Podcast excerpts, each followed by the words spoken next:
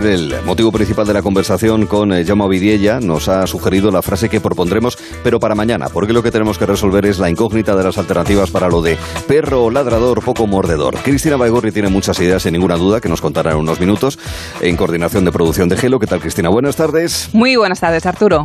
Lo mismo ocurre con Caterina Salva, con Alberto Calvo, con Manu Garre. ¿Qué tal, compañeros? Hola, ¿qué, tal? Hola, buenas. Han estado devanando los sesos para poder ofrecer, para renovar el lenguaje. Eh, todo en una labor completamente altruista, favorecedora de la ampliación de nuestros conocimientos o la reducción de nuestra ignorancia, que es una manera también de, de vivirlo. Señoras, señores, en muchos sitios de España se pasa a calor, pues le ponemos un contraste. Sí. Ahora se trabaja mucho haciendo turrón, ¿eh? Hay que empezar a hacerlos, aunque sea agosto. ¿Qué tal estos primeros días de agosto, amigos? La verdad es que en lo mediático suele ser, pero ya hace un tiempo que no lo es, mes tranquilito, la gente se va de vacaciones, Caterina, las ciudades se relajan, bueno, eso habría que verlo. Y los que se quedan trabajando lo hacemos con calma, ¿seguro? Bueno, confieso que me gusta en cualquier caso, Caterina, este mes. ¿Y a ti? A mí también me gusta, pero creo que es un mes de contradicciones. Si lo pensáis, muchos tienen su merecido descanso, mientras que otros pringan como nunca. El sol calienta los termómetros hasta petarlos y sin embargo ayer en Madrid mm, cayó la del pulpo. Sí, llovió mucho, sí. Así es. Nos encanta, sí, nos encanta que llegue agosto e irnos a la costa, pero a la vez odiamos no encontrar sitio para plantar nuestra sombrilla. Por eso, en agosto, mientras nuestro presidente nos pide esto, Antes de terminar, sí me gustaría que vieran, en fin, no llevo corbata, eso significa que podemos todos también ahorrar desde el punto de vista energético. el alcalde de Vigo pide esto. y atender, porque la música y la luz van a vivir en Vigo en el árbol. In our Christmas time. Very welcome everybody here. Música y luz. El que habéis oído es Abel Caballero, alcalde de Vigo, durante el alumbramiento de la ciudad allá por noviembre de 2018. Pero es que Caballero vuelve a estar de actualidad porque en Vigo, a principios de agosto, ahora mismo han comenzado a montar las luces de Navidad. ¿De verdad? Aquí preparándose. Eh, lo sí, sí, sí, sí. A ver, lo cierto es que estas luces no se encienden normalmente hasta finales de, de noviembre y además mm, este año, el año pasado comenzaron también en las mismas fechas a, a montarse. Pero, además, para que no lo sepas, os voy, a, os voy a dar datos. En Vigo, el año pasado, se instalaron 11 millones de luces LED. Madre mía. Sí, sí, sí, 11 millonazos. Mil árboles iluminados y 3.000 motivos de luz en 350 calles. O sea, sí, Guau. sí, Sí. Bueno, de hecho ya Mm. son archiconocidas esas Sí, luces. sí, hasta Sin en Nueva duda. York, hasta Nueva York son conocidas. En Las Además, están preocupados. Dicen, nos van a superar. Sí, sí, una, una foto desde, desde el espacio se ve Vigo y Nueva York, ya está. Pero no lo dudes, no lo dudes. Claro. Además, se, se instala, se instaló el árbol de Navidad y el muñeco de nieve más altos del planeta. Ah, sí. Este año, este año no se queda corta la cosa, sabemos que serán 400 las calles iluminadas y que habrá una nueva estrella de 14 metros de largo, que dice el alcalde que se verá desde Madrid. Nueva York se nos va a quedar pequeño. Eso también lo Muy dice bueno. el alcalde. Está muy bueno. Sí, sí, la verdad es que el hombre está pues, muy, muy ilusionado, pero el tema, toda esta mm, situación, ha levantado muchas críticas. Porque aquí hay. Hay dos temas, o yo veo dos temas. Primero está el económico, porque el consumo energético de la Navidad pasada en Vigo fue de 30.000 euros. Ah, Pero que, que tú dirás, bueno, 30.000 euros, Vigo es un No es ayuntamiento no, grande. exacto, no es mucho. Claro, pero a eso hay que añadirle el coste de iluminar la ciudad, de, de colocar las luces Ah. y de colocar mm, demás decoración navideña que también se añade, belenes y etcétera, etcétera. Eso se calcula que el año pasado rondó los 1,3 millones de euros. Ya. Y luego está el otro tema, que es la crisis energética que estamos sufriendo. Que justo te pongas a colocar esa cantidad de luces cuando el gobierno acaba de aprobar un real decreto que nos pide, por ejemplo, limitar el aire acondicionado a 27 grados, pues hombre, para algunos manda narices. Pero Abel Ca- Caballero también tiene respuesta para esto. Él cuenta que este año se reducirá un 14% el consumo de energía de las luces de Navidad.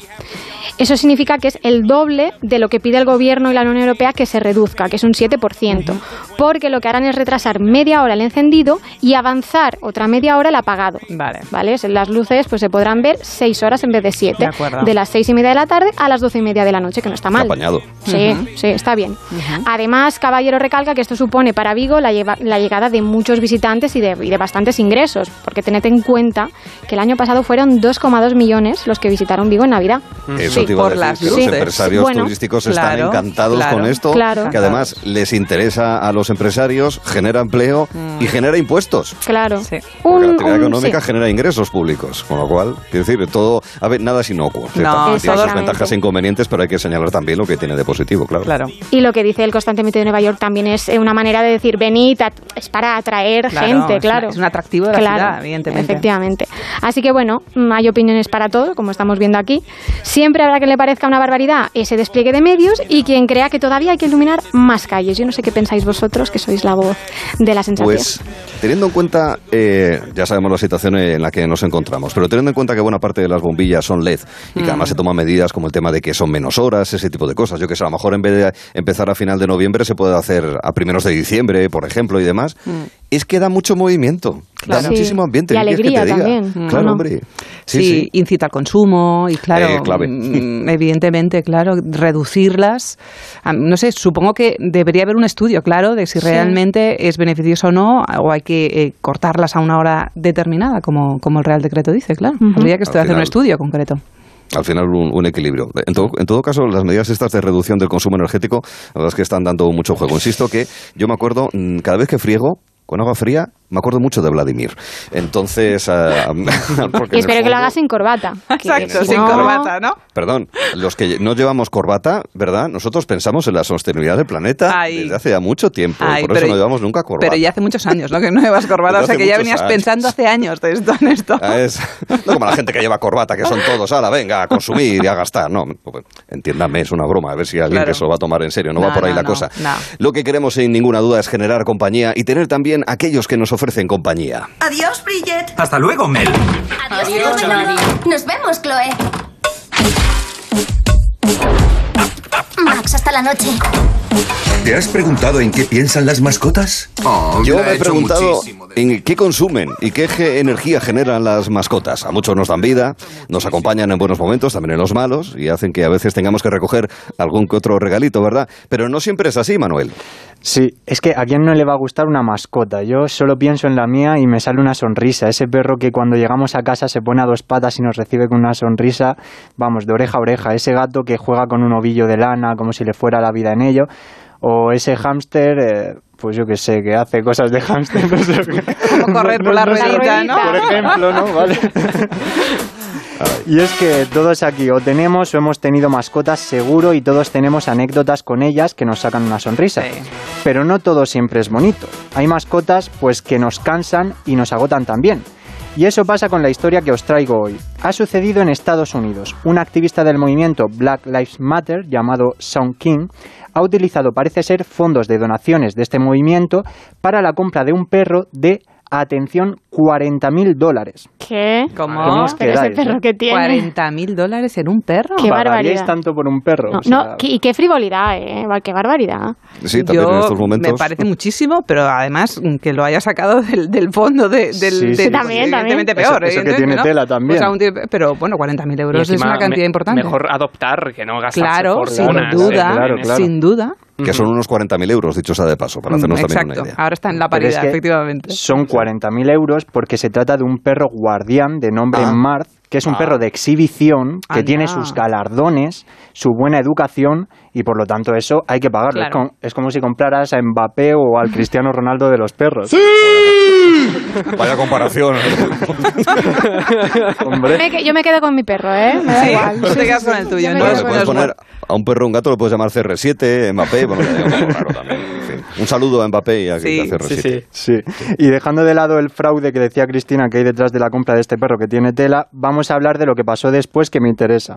Son King compró a Marth, el perro, con la intención de que diera protección y seguridad a su familia y utilizarlo también de mascota. Pero es que más tarde acabó devolviéndolo, como si ¿Qué fuera una camiseta que te queda pequeña. ¿De verdad? Uy, qué feo. Sí, sí, o sea, lo, Ah, lo, probó, lo- lo tiene todo no- esa historia, pero este hombre. Exacto, lo sí, tiene sí, todo. o sea, puedes sacar de todo aquí. Y vosotros diréis, ¿pero por qué? Si seguro que era un perro estupendo, maravilloso, súper educado, ¿quién no va a querer un perro así, no? Ujú. Pues lo devolvió, ojo, por exceso de energía. Pero Dijo, por favor. No sé a qué se refería con esto, pero bueno, a lo mejor es que este señor o no estaba preparado para tener mascota o todavía no había pasado el cursillo de la nueva ley animal de la ministra Belarra, no lo sé. Eh, y yo he querido ver si esto de las devo- devoluciones de perros, que me ha llamado la atención, sucede mucho. Y me he no. fijado en el último estudio anual sobre adopción y abandono animal llevado a cabo por la Fundación Affinity. Y el estudio demuestra que el 10% de las mascotas son devueltas en los tres primeros meses después de adoptar. ¿Qué dices? Que yo Caray, no sabía ni que la gente devolvía las mascotas. Yo tampoco. o sea, ¿Eso se puede hacer? O sea, Sí, sí, parece ser que sí. Y a veces es beneficioso para la mascota, porque si no, si no está en un entorno Claro. que es favorecedor para ella, pues oye, mejor devolverla Sin duda. y que busque otro entorno mejor. Hay que También, pensárselo ¿verdad? mucho pero antes de un tener un antes. animal, por favor. Claro, yo lo estaba Claro, pensando claro. ahora. digo, o sea, hay que Yo por eso no tengo. Y yo me he preguntado cuáles son los motivos de estas devoluciones. Bueno, pues principalmente se debe a problemas de comportamiento del animal o que la mascota supone mayor responsabilidad de la esperada, Ya. afectando cuestiones, por ejemplo, como los problemas económicos o la falta de tiempo de- del amo en cuestión. Isabel Buil, que es la directora de la Fundación Affinity, nos da algunas pautas a seguir para pasar el periodo de adaptación al animal. Si en un mes la convivencia no funciona, hemos de tener un poco de paciencia, pueden surgir roces, el animal se tiene que adaptar a nosotros, nosotros nos tenemos que adaptar también al animal, se tiene que construir este vínculo y eso la mejor manera de hacerlo es con la ayuda de un profesional, de un educador canino o un experto en comportamiento animal, un etólogo, para construir las bases de una convivencia pues saludable. Bueno, yo no sé si el señor Son King habrá pasado este periodo de adaptación claro con, no, está con claro Mart, que no. pero igual debería haberlo hecho. También Isabel nos habla de la importancia de conocer bien a la familia y la persona que acoge una mascota. Las protectoras cuando reciben peticiones de adopción, la familia normalmente hacen algún tipo de cuestionario en la cual indagan sobre cuáles son los motivos de la familia de querer adoptar un animal. Pueden ver a través de ese cuestionario y de esa entrevista eh, si las motivaciones que la familia tiene son las motivaciones correctas y además pueden recomendarles cuál es el animal que mejor se adapta a la familia. Exacto, así que ya sabéis, antes de haceros con una mascota no solo vale con decir, ¡Anda! Me gustan los perros. sino que tenéis que ver si realmente estáis preparados para ello. Así que, por favor, que luego pasa lo que pasa. No sé si tenéis mascota vosotros, pero ¿alguna vez os han entrado ganas de devolverlas también? Sí, pero se ha quedado en las ganas. Es ¿Sí? que mi perro es un destroyer. Ajá. Entonces, pues bueno. Claro que al un final le coges cariño, entonces es Claro, difícil. yo lo adoro, pero es como un hijo, no lo vas a devolver, No, pero te hombre, sale como te claro, sale. claro, y ya claro. está. ¿Qué le vamos a hacer? Y lo juegas Lo y ya aceptas está, tal y ¿no? como es. Y lo aceptas, te adaptas. entrando en un terreno de comparaciones que hay que... ¿Cómo se llama el perrín tuyo, Caterina? Dátil, dátil. Dátil. Dátil, ah, qué es un guapo. salsichita, Qué por bonito, eso, largo. qué bonito, qué bonito. qué ¿Tú, tú. Cris, tienes mascota? Yo no tengo mascotas. Bueno, tuve muy pequeñita, pero, pero estamos hablando de cositas de una tortuga, un hámster y tal, y nunca tuve intención de devolverlos. Es Seguro que eran súper divertidos, ¿eh, Pues sí, me lo pasaba muy bien, pero así de adulta ni perros ni gatos. Tengo que reconocer que, que no. Sí. No, no, sí, no, yo, no, yo como mucho las vacas que tenía mi abuelo en el pueblo de Zamora, ligera y demás, las ordeñaba, yo ordeñaba, que digo, amigos. ¿Tú, Manu, tienes mascota? Yo sí, tengo una perrita, se llama Lacey, y, y nada, es labradora. Muy o sea, activa. Muy activa. Sí, sí, fíjate, el nombre ya deduce cómo es. Sí. ¿verdad? Y, claro. Sí, en el sí. caso de Alberto, ¿tienes Pues, mascota tú? eh, yo tengo peces, que bueno, no sé Ah, si mira, cuenta. No qué sé si bueno. cuenta. Claro, claro. Sí, sí. también, es verdad. Peces que al principio, pues bueno, me generaba ilusión, pero ahora el pobre de mi padre ahí que está... Está echándole de comer. Está echándole de comer todos los días y yo ya le digo, eh, papá, si ya los peces ya... Y dice, no, pero es que le he cogido cariño, Alberto. Ah, quiero-". claro. Esos copitos de avena de colores que Claro. se echa y tal, sí, sí. Así una especie de comida en escamas muy, muy agradable. Está bien. Las mascotas. Luego, dentro de un rato, en la sección sobre los caballos, que dedicamos los miércoles a las cuatro y cuarto, vamos a hablar precisamente de todos los, todos los caballos del mundo, que es una organización que está en Andalucía que eh, atiende a, caballo- a caballos que han sido abandonados y que están en, en una situación ciertamente compleja. Con lo cual, lo contaremos en la eh, siguiente hora de, de nuestro programa aquí en Gelo. ¿Vosotros, Modern Family, eh, la habéis visto, la, la serie de televisión? Sí. Sí, sí, sí. Capítulos sueltos. Sí. ¿no? un capítulos poquito, sueltos, bueno, eh, más o menos sabéis, son en realidad tres grupos familiares, pero están todos eh, vinculados porque son tíos, primos, abuelos, etcétera. Y hay un núcleo, digamos, principal, que es el de la familia de los dos, eh, del matrimonio de mm, en torno a 40 años, que tienen tres hijos y demás, son Phil y Claire, eh, luego su- sus hijos, están Luke, está eh, Alex, está Hailey, y en, en uno de los capítulos se produce la siguiente, la siguiente situación. Un capítulo en el que resulta que es el aniversario de los padres, de Claire y de Phil, y los chicos pues quieren darles una, una sorpresa con un desayuno, sí. It's our parents' anniversary, el so aniversario de we're los padres. Y le vamos a llevar un desayuno a la cama. Y pasa lo siguiente. Three.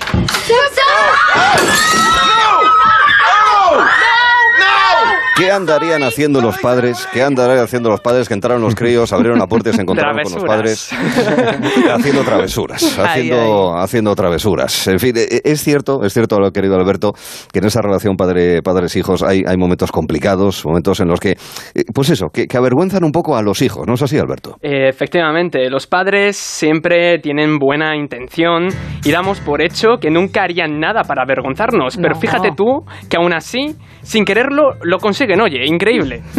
Eh, igual que la historia que se hizo viral hace unas semanas en TikTok, que os voy a contar ahora, que bueno, simplemente me sirve para abrir este melón y conocer un poco esos momentos súper embarazosos de la gente con sus padres, eh, pero que me ha parecido súper chula.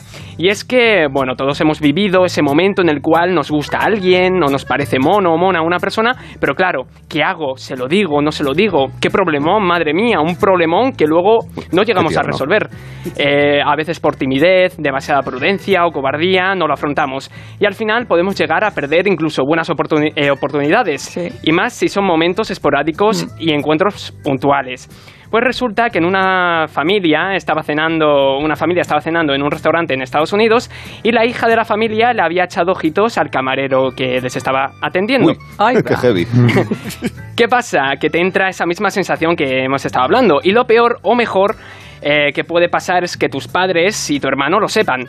También, Ya, eh, no me digáis que no, mola mucho cuando sabes que a alguien le gusta a otra persona y disfrutas ahí haciéndole de rabiar. Eso gusta más. ¿eh? Sí, y precisamente por eso no sé yo muy bien si el padre, bien para ayudar a su hija o para hacerla de rabiar, coge al camarero y le dice esto, que estaba en, está en inglés y bueno, disculpad por, por el audio. Luego traducimos. My daughter thinks that you are so cute.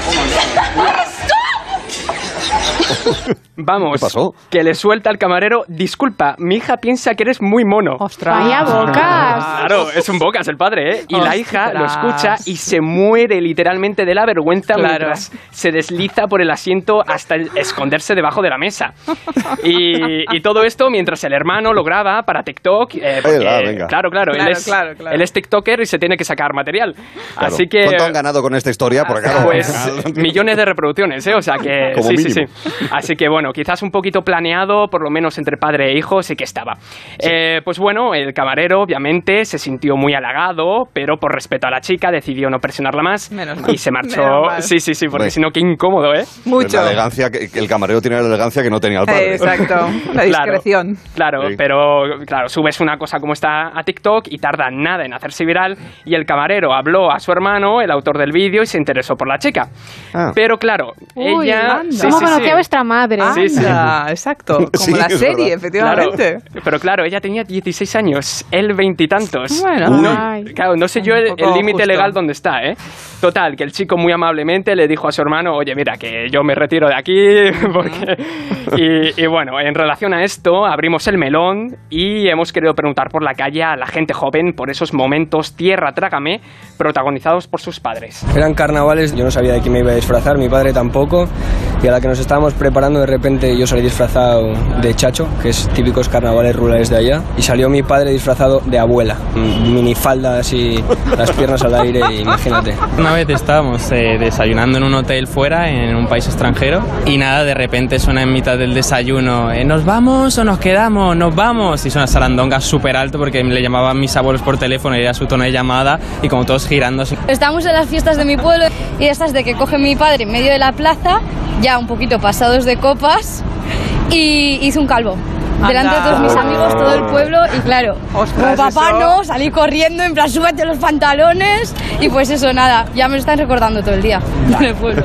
Eh, ya lo sabéis, ya lo habéis escuchado, sobre todo cuidadito con la combinación padres carnavales y sí, padres pues fiestas sí. del pueblo que pueden Ahí, ser ahí, ahí. impactantes. Hay que separar el ocio de la familia. Totalmente, totalmente. No mezclemos, no mezclemos. Y bueno, entre todo esto me gusta, me gustaría preguntaros a vosotros por algún momento así que hayáis tenido de pequeños de con vuestros padres. Uy.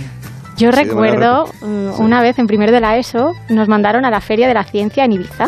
Primero de la ESO, estás entrando en la, en la pubertad, estás muy Mm. tonto. Y de repente mm, quisieron darnos una sorpresa a los padres y yo me veo a mi madre y a mi hermana apareciendo por ahí y estábamos todos súper guay, adolescencia plena, no queríamos ver a nadie y los vimos y ellos pensaban que nos daban una grata sorpresa Ya. y no fue así, no fue así mamá, lo siento.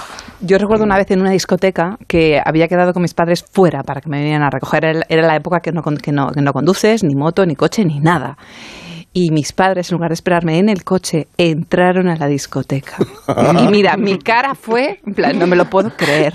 O sea, no me lo puedo creer. Y lo mismo, yo creo que lo hicieron con todo el cariño del mundo, pero yo dije, pero por el amor, pero por favor, Ya. esperadme en el coche. Tomasteis un cubata.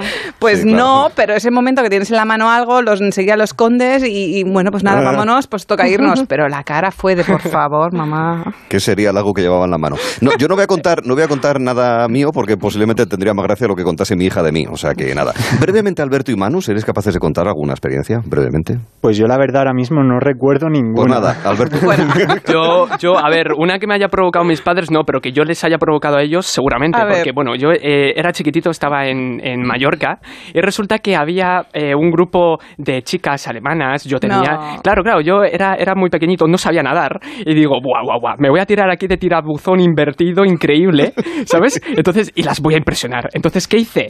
Me dijo mi padre, eh, Alberto, no te tires, ya estás sequito, eh, ya está. Y dije yo, esta es la mía. ¿Que no? Entonces, que no, te digo yo a ti que sí. Entonces me tiré y claro, yo ahí ahogándome y claro, mi padre tuvo que salir ahí tipo socorrista de la playa Sí. delante, pues claro, de todas las alemanas que dijo, "Es- es que aquí de Este verdad niño que... casi se nos ahoga. sí, sí, sí, así que bueno.